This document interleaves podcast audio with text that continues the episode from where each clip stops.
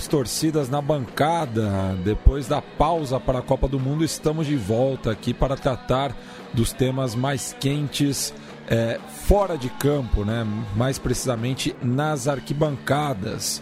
Eu estou aqui falando direto do estúdio Mané Garrincha, em São Paulo, e tenho minha companhia hoje, Irlan Simões. Está falando da onde, Irlan? Do Rio ou de Salvador? Hoje eu estou diretamente de Salvador, ainda estou liberado pelo departamento médico, só semana que vem retorno aí ao Sudeste, mas quem, quem acompanha a gente aí já sabe que eu voltei ao Rio. Mas o Na Bancada não para depois dessa ressaca longa da Copa do Mundo, né? É, e citando o amigo Felipe Sema, né? Acho que a grande decepção da Copa do Mundo foram os hooligans russos, né? Coisa, coisa que a gente fez um programa especial sobre isso e os é. caras de fato não, não corresponderam à expectativa. Né? Sim, mas parece que a, a, inteligência russa atuou direitinho sobre minimizar os riscos, né, principalmente nos jogos considerados mais perigosos. É... Também pulamos algumas fogueiras, né? Convenhamos que tinha alguns confrontos que pareciam que ia acontecer e acabaram não acontecendo. Pois é. E hoje estamos falando direto da Terra das Alterosas, né, Irlan? Com um convidado que já participou do Som das Torcidas, mas no, na bancada é a primeira vez. É, então, e aí, assim, muito explica também qual é a grande intenção da Central 3, né, de trazer gente que vem direto da, da do cimentão, da arquibancada, do concreto, e, tem, e vive né, muito intensamente a realidade de seus clubes e reflete, de certa forma, sobre o futebol, como é que ele funciona. É, hoje, especialmente, é o primeiro movimento ou coletivo, é, dentre muitos que a gente pretende trazer à frente ainda, é, que a gente consegue trazer para o Na Bancada, para o Som da Torcida nas Bancadas, que vai entrevistar e, de fato, tentar entender né, o que, que se trata nessa, nesse caso específico, que é, é o Eric do Resistência Azul Popular e do Somos o Cruzeiro. Eric, por favor, faça suas apresentações. Isso. É, obrigado pelo convite. É um prazer estar de volta aqui né, ao programa. Saudações aí, aí Matias, Ilan e a todos os ouvintes. Hoje ainda em BH, né? Amanhã cedo partindo para o Rio de Janeiro acompanhar o Cruzeiro no Libertadores. Isso, e eu, tá demais, eu, eu, peço desculpas também aos ouvintes pela minha voz, mas ela está desgastada pela última rodada do Brasileirão. Sigam o líder. É... e aproveito né, e faço a, a primeira pergunta é, para o Eric, é, da onde que esses dois movimentos se inspiraram para surgir e pautar essas questões dentro da Toca da Raposa. Certo. É, a resistência azul popular ela surgiu em 2015. As primeiras reuniões foram ali no primeiro semestre de 2015, naquele ápice da elitização do novo Mineirão, né, após a reforma para a Copa das Confederações e a Copa do Mundo, e com o bicampeonato brasileiro do Cruzeiro. É, foi o ápice dessa elitização com preços realmente abusivos, mensalidades pouco acessíveis no programa de sócios.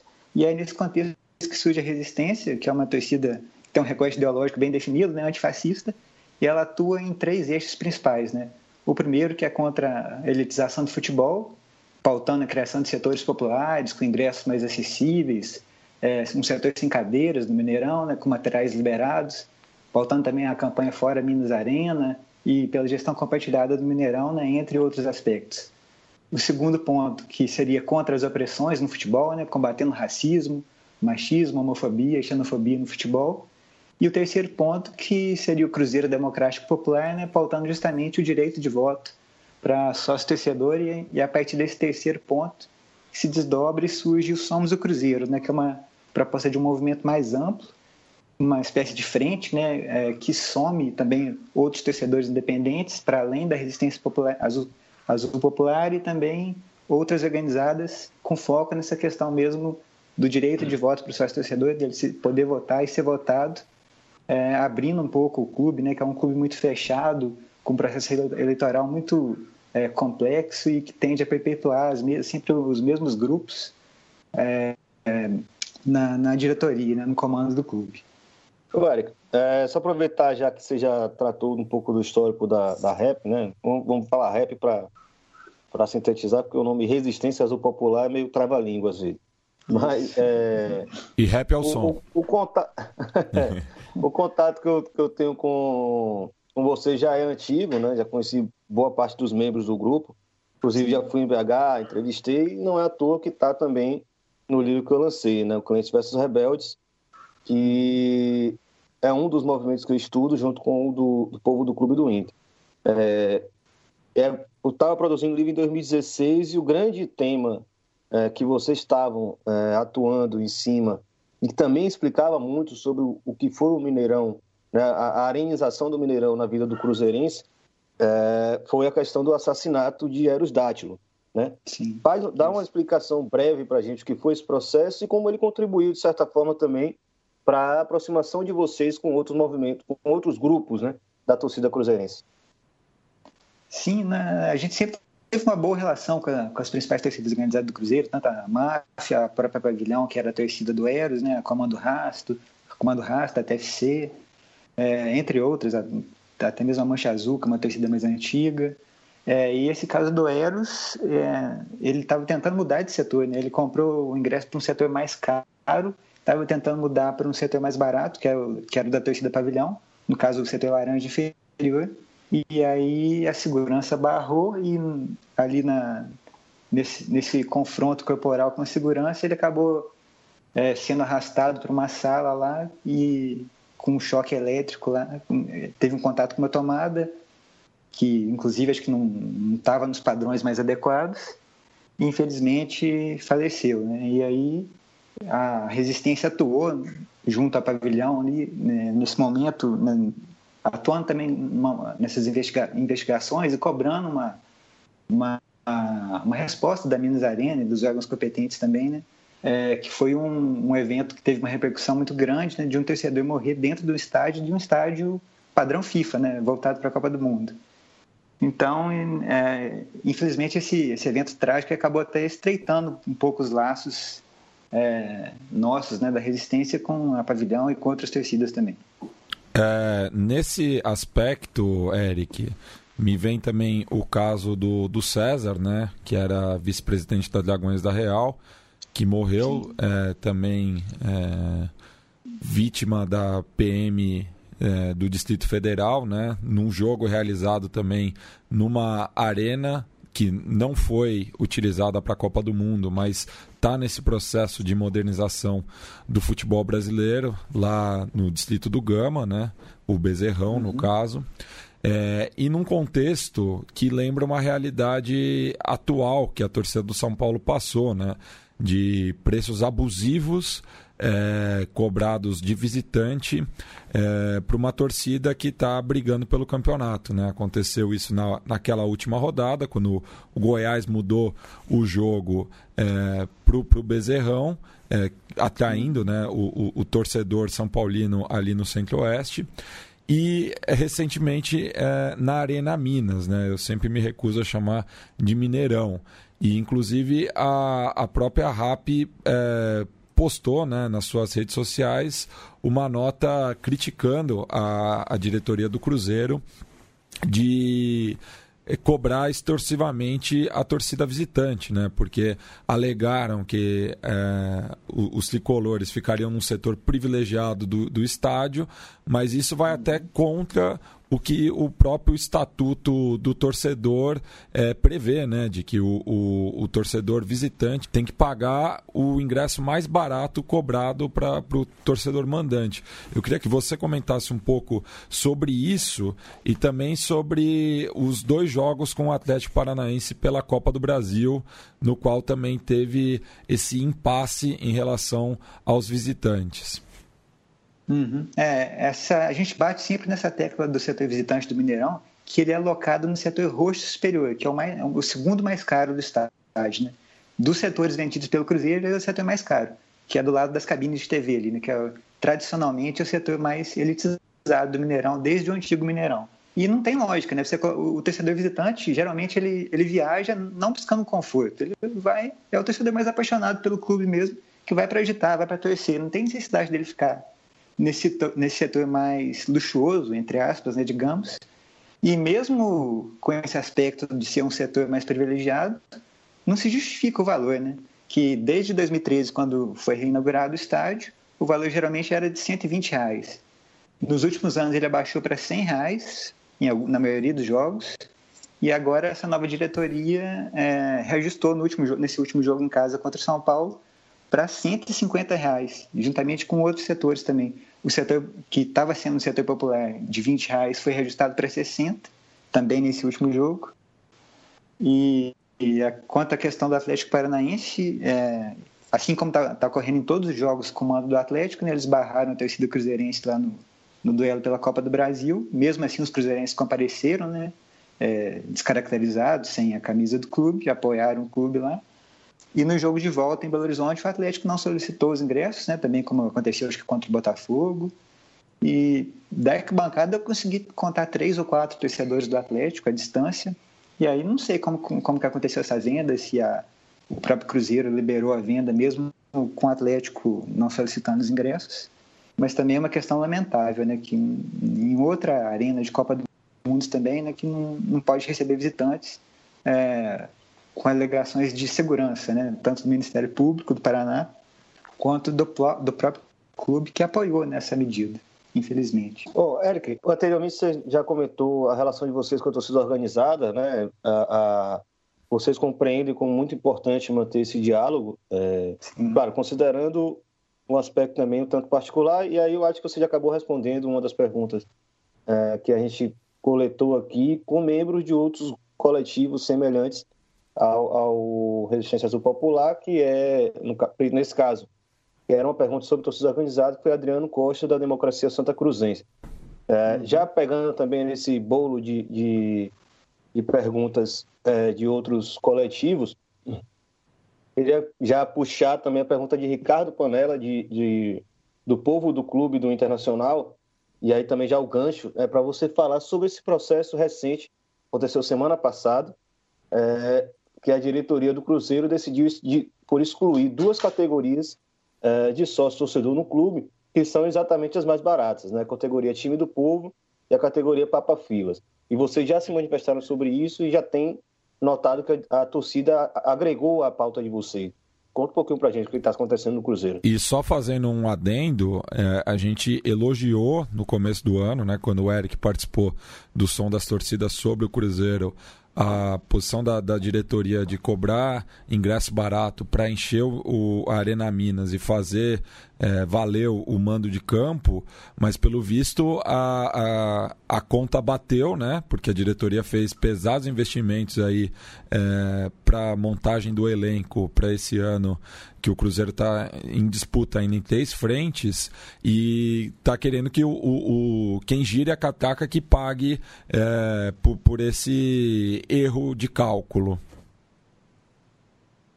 Isso, é, essa nova diretoria começou bem com uma política de ingressos bem populares no Campeonato Mineiro e os resultados financeiros também estavam sendo bastante satisfatórios. Com o estádio cheio, naturalmente a renda era alta, apesar dos ingressos mais baratos. Com o início do Campeonato Brasileiro, os preços foram reajustados, a média de público caiu muito, hoje a média está por volta de 16 mil pagantes, bem abaixo da média do Campeonato Mineiro, que é um campeonato menos atrativo. Né? Então, é, por esse exemplo, a gente vê como a questão do preço dos ingressos influencia na presença do público no estádio. É claro que não é o único fator, o horário também conta, a atratividade de cada jogo, a fase do time, mas o preço se mostra é, um, talvez o fator mais importante. E falando especificamente das categorias, das duas categorias que foram extintas, é, nos últimos anos, depois do bicampeonato brasileiro, a partir de 2015, a diretoria começou progressivamente a tomar medidas em direção a ingressos mais populares e categorias mais populares também e coincidentemente ou não, foi logo após a fundação da resistência. Né? A nossa atuação pode ter tido uma, uma influência nisso. E nesse contexto, em 2016, foram criadas, criadas essas duas categorias. Né? A Time do Povo, de R$ reais mensais, que é, dá direito à compra com prioridade pela internet, né, mas sem desconto. E, e a segunda categoria, que é a Papafilas, que da mesma forma dá direito à compra pela internet com prioridade, com 10% de desconto. E essas duas categorias vinham funcionando bem, inclusive a time do povo era a segunda categoria com maior número de associados. As duas somavam por volta de 10 mil associados no começo desse, desse ano, quando foram divulgados os números. E a gente fez uma estimativa de que é, essas duas categorias geravam só com mensalidade cerca de 140 mil é, reais mensais, né? fora os ingressos que eram adquiridos pelos sócios das duas. E na semana passada nós fomos surpreendidos né, com essa notícia da extinção dessas duas categorias, que os próprios torcedores viram no site que elas não, não estavam mais disponíveis, o clube não fez nenhum tipo de pronunciamento. Muitos torcedores nas redes sociais também alegando que não conseguiam renovar as categorias, porque elas não estavam é, mais disponíveis. E aí, a, após a repercussão também com a nossa nota, que inclusive saiu na imprensa aqui mineira, o clube divulgou também um esclarecimento falando que essas duas é, essas duas categorias não estariam mais disponíveis porque o clube passaria a vender ingressos pela internet para todos os torcedores. Só que aí surgem várias é, indagações, né? A primeira é que essa venda aberta para todos não, tem, não, vai, não vai acontecer aquele processo de prioridade, né? Vai abrir depois da venda para os sócios, ou seja, vão sobrar apenas os ingressos mais mais caros para esse pessoal que antes era associado e possivelmente agora não vai conseguir ser mais é, associado. E também toda a questão do orgulho né, desse torcedor mais carente, das periferias, do interior, que é o principal público né, dessas duas categorias e que agora não, não vai poder mais esse prazer de ser associado ao clube. Só aproveitar que você está falando desse ponto, é, a pergunta do Ricardo Panella, ela já puxa esse, esse, é, esse assunto exatamente porque é, o povo do clube conseguiu, dentro do Internacional, é, aprovar uma modalidade popular de, de associação, que é 10 reais por mês, 10 reais o ingresso para cada jogo, e esse torcedor tem direito a voto. Né? É a Sim. parte mais importante dessa discussão toda, e não é à toa que vocês hoje puxaram essa frente do Somos Mais Cruzeiro. É, no uhum. Cruzeiro vocês nem conseguiram, ao menos, colocar o debate né, é, no, na cúpula política do clube, que é estupidamente fechada, como eles já estão reagindo a esse processo de plano de associação popular. Né? Então, é, é vocês acham que tem uma relação direta? É, uma, é uma, um receio que já está começando a se criar dentro do Cruzeiro? É uma hipótese. Sinceramente, eu acho que o principal motivo que eles pensaram é uma maneira de forçar os antigos associados dessas duas categorias para uma categoria mais cara, que é a Cruzeiro Sempre, de 30 reais mensais e que dá direito a desconto de 50% nos ingressos. Eu acho que essa é a principal alegação, mas sinceramente não considero muito sábia, porque vários desses sócios, desses sócios não vão conseguir se associar à categoria mais cara, né, de 30 reais. O clube certamente vai perder arrecadação nesse ponto. Mas pode ser realmente que eles já vislumbrem essa, uma maneira de diminuir o, possível eleitorado, né, caso haja essa, essa abertura para uma democratização do clube com direito de voto pros, também para os seus torcedores. Né? É, Eric, desculpa, como que está estruturado o poder atualmente no Cruzeiro? Né? Quem que está habilitado a votar? A eleição é direta? Enfim, só, só dá um, um resumo da obra aí. Certo. É, o Cruzeiro ele tem é, três modalidades de conselheiros, né? Eles têm os, têm os conselheiros beneméritos, que são aqueles que já foram é, presidentes ou, ou presidentes do conselho. Os conselheiros natos, que são vitalícios, né? E são escolhidos pelos próprios... Tem um, um, um número de vagas fixo, que é de 280, e eles são escolhidos... Novos conselheiros natos são escolhidos pelos próprios natos. Ou seja, é um grupo muito restrito e há também os, os associados conselheiros, conselheiros é, suplentes. Pode vir uma dúvidazinha, vou pedir você repetir, hum. até porque acho que até eu estou assustado com isso.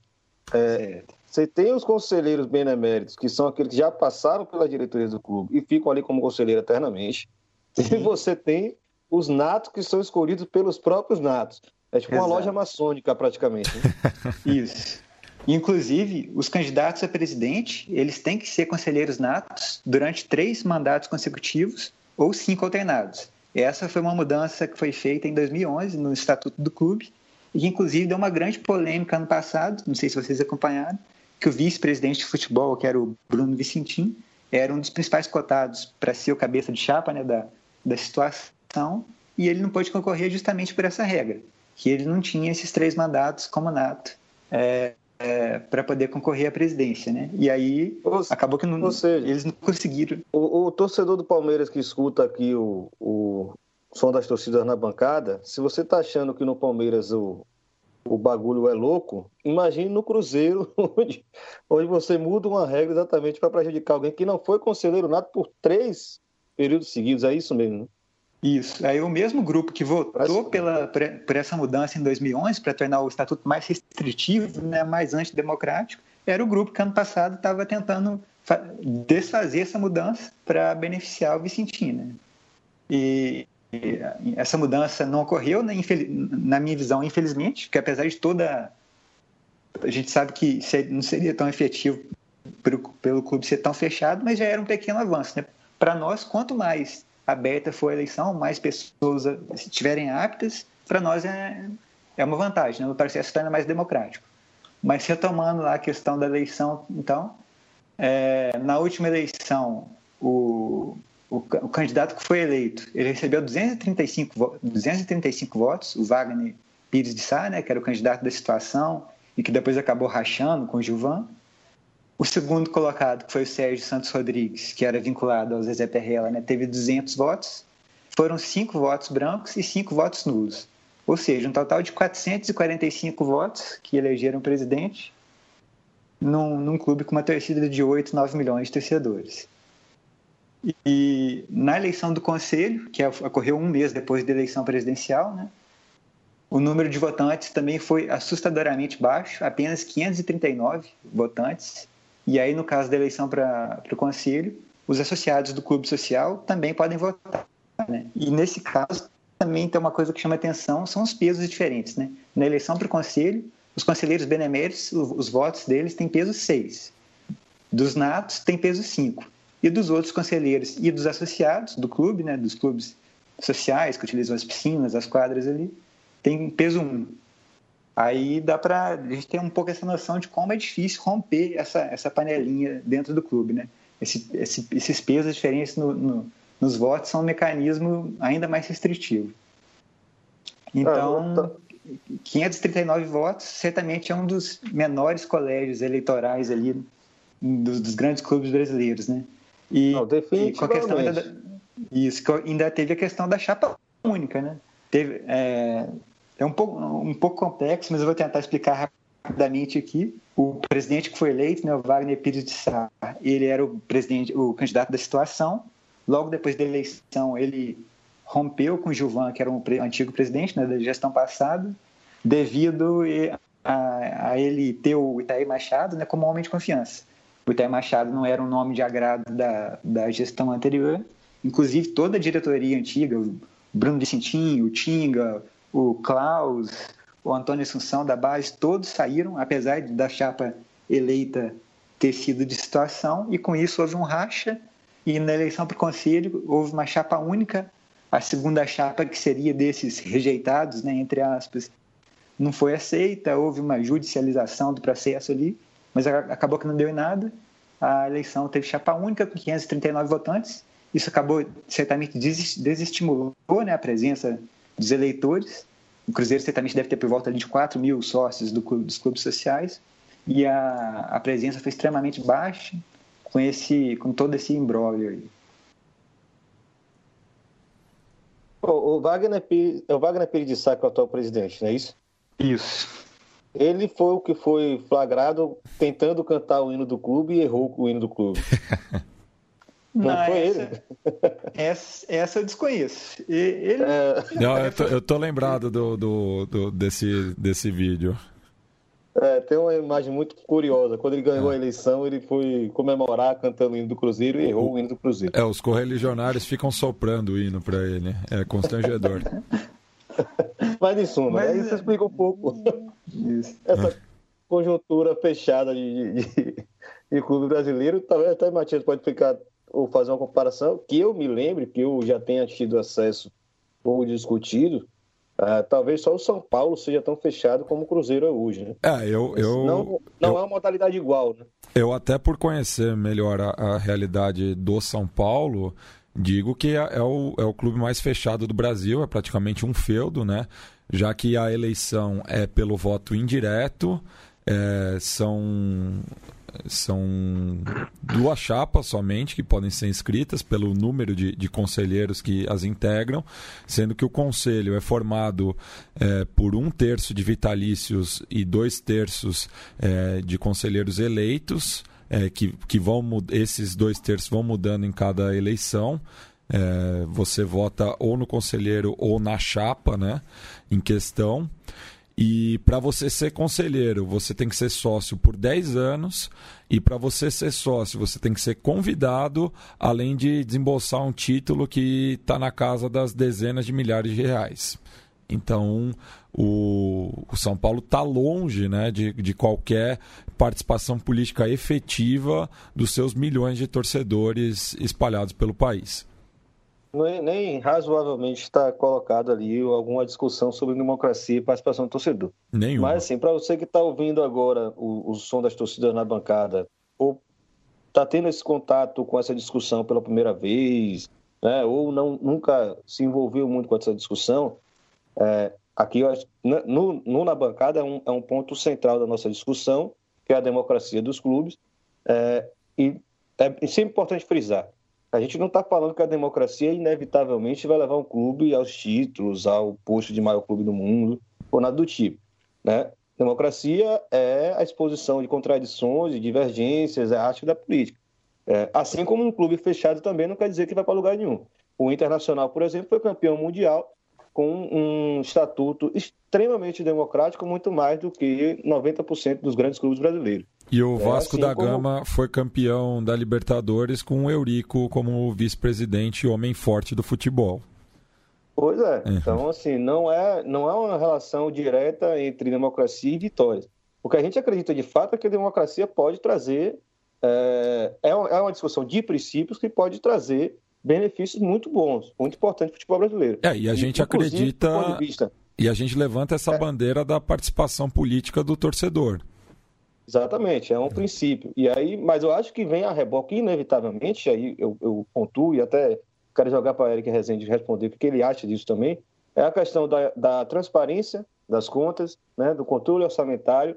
É, e, e, no caso do Cruzeiro, eu acho que isso é latente hoje. O Cruzeiro é um dos clubes mais endividados do Brasil. Claro, teve conquistas no futebol, que é o objetivo, mas assim, vai que isso daqui a 10, 15 anos se transforma num grande problema para o Cruzeiro.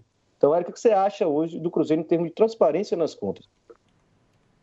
A ah, transparência praticamente não existe, né? No, no, site, no, site, inclusive, acho que se não me engano, o Internacional já tem uma seção de transparência no, no, seu, no seu site e o Cruzeiro não tem nada próximo disso. É, é, as questões das dívidas geralmente surgem primeiro na imprensa e depois a diretoria se manifesta, né, tentando encontrar ali as justificativas, mas a torcida fica de mãos atadas, né, sem ter as informações mais precisas.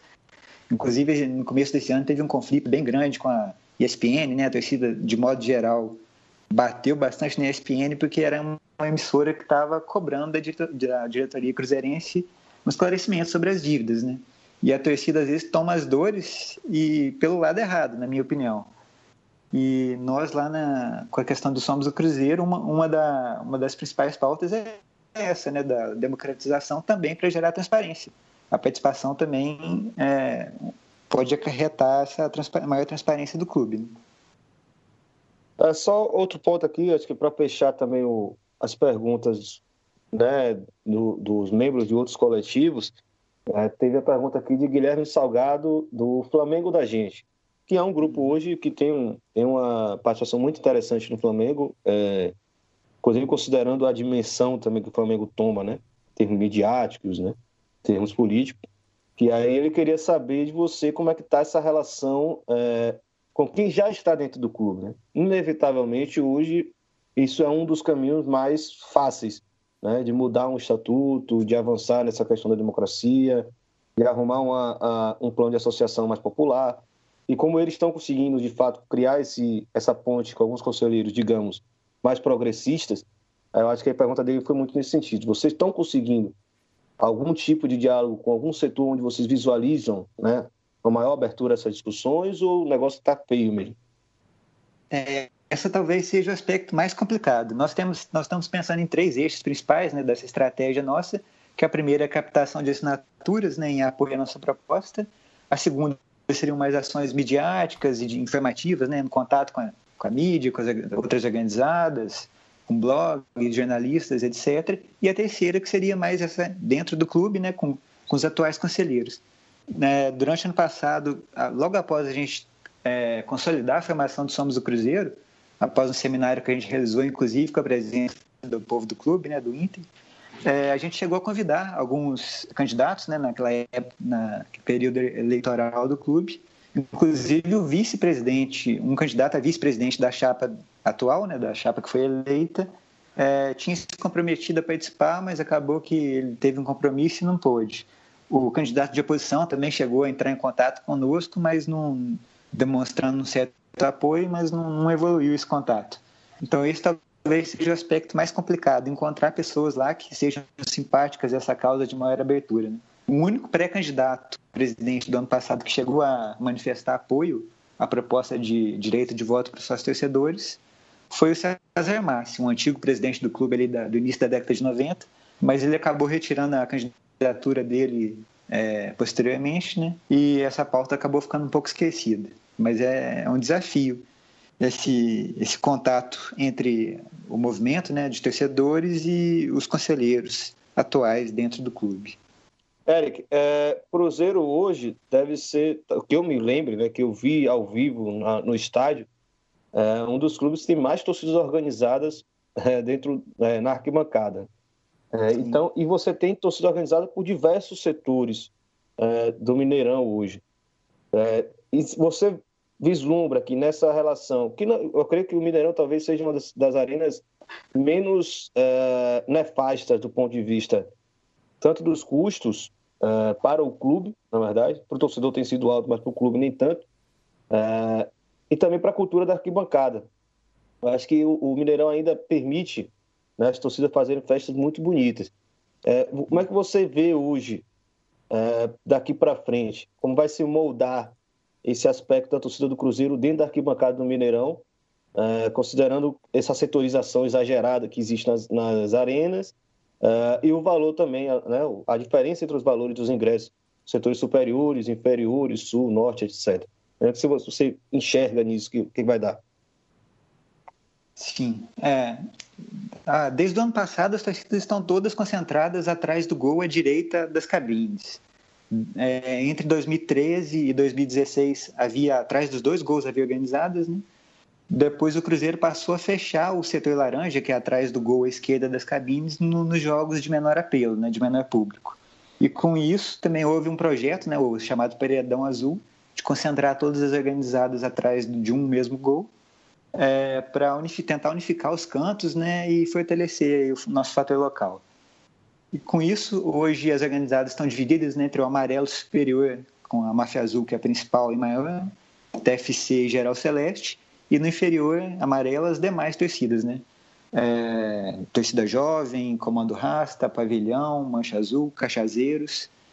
E quanto aos preços, o preço do setor inferior é um pouco abaixo, né? Os ingressos geralmente estão entre 30 e 40 no Campeonato Brasileiro, geralmente 40 no, no amarelo inferior e 50 no amarelo superior. Isso o preço da inteira, né? E as mensalidades dos sócios cativos, que inclusive é outra coisa que também foi anunciada juntamente com o fim dessas categorias mais populares, é a suspensão da adesão dos sócios cativos, que é a mais benéfica para aqueles torcedores que têm grande frequência ao estádio. Né? A mensalidade no amarelo inferior é de 95 reais, você tem acesso garantido a todos os jogos, e no superior é de 105 reais, que inclusive é a categoria que eu sou sócio. É, eu acho que um panorama, é, quanto à liberação de materiais e tal, talvez hoje, por incrível que pareça, talvez o principal empecilho seja a Comembol, né? Não é a Minas Arena, não é a polícia, nem o Cruzeiro. É a Comembol que impõe as principais restrições nos jogos da Libertadores. Nos demais jogos, a gente tem a liberação de bandeiras de bambu, bandeirolas, é, bandeirões. E outra, outro aspecto que até hoje não, a gente não conseguiu avançar foi a liberação de faixas no anel superior que era uma tradição do antigo Mineirão, né? todo o anel superior com faixas, e isso é um aspecto que a gente, a gente ainda não conseguiu, as torcidas batem muito sempre, solicitam, que a Minas Arena ainda não cedeu. mas no anel inferior sempre está lotado ali de faixas das organizadas do Cruzeiro, inclusive das organizadas do interior. E a principal dificuldade é a burocracia para adentrar com os materiais. Né? A própria resistência sofre um pouco com isso, que a gente depende é, da boa vontade do, das coemãs, né? das torcidas amigas, entrarem, entrarem com os nossos materiais. Porque a burocracia realmente é complicada. Mas acho que é isso, um panorama geral da, da bancada hoje é esse. Beleza. Eric, brigadão pela participação aqui, é, toda a força aí na batalha de vocês, que não é fácil, né? Sim. Batalhar contra uma diretoria estupidamente autoritária e fechada e uma arena extremamente fechada. É, e aí, antes de você deixar seus, seus apontamentos finais, eu queria até lembrar para quem ouve a gente no, na bancada é que o Somos o Cruzeiro é só um né, dos movimentos que a gente tem aqui no nosso radar a gente pretende trazer também para debater essas questões específicas de cada clube, específicas de cada estádio, é, ao mesmo tempo que a gente também quer fazer alguns programas analisando alguns pontos específicos. Valeu, Eric, deixa aí seus, suas palavras finais para a galera. Valeu, eu agradeço o convite, né? E vou reforçar aqui o convite para todos os cruzeirenses assinarem lá, né, nossa plataforma de coleta de assinaturas. É só visitar lá nossas redes sociais, tanto da Resistência Azul Popular quanto do Somos o Cruzeiro, tem no Facebook, tem no Twitter. Tem nosso e-mail também, é somosdocruzeiro.gmail.com ou resistênciaazulpopular.gmail.com. Tem lá o link da plataforma, que é um, um, formulário do Google, só preencher lá que você já se manifesta em apoio à nossa proposta, né, de que o sócio torcedor vote e seja votado. É, e também a gente vai passar a coletar presencialmente, né, do lado de fora do Mineirão, nosso planejamento é para o Cruzeiro e Bahia, dia 26 do 8, ser o primeiro jogo com coleta presencial do lado de fora. Vamos ver se a gente consegue cumprir esse cronograma. E é isso. É, é só reforçar mesmo esse pedido para o pessoal visitar nossas redes aí, curtir as páginas e colaborar com a coleta de assinaturas. Bem, agradeço o Eric mais uma vez aqui pela presença no nosso sofá de concreto. E a gente começou o programa ouvindo a banda Palestrinos 1921 com Dali Dalizeiro e a gente vai encerrar com a mesma rapaziada cantando Uma Cerveja, por favor.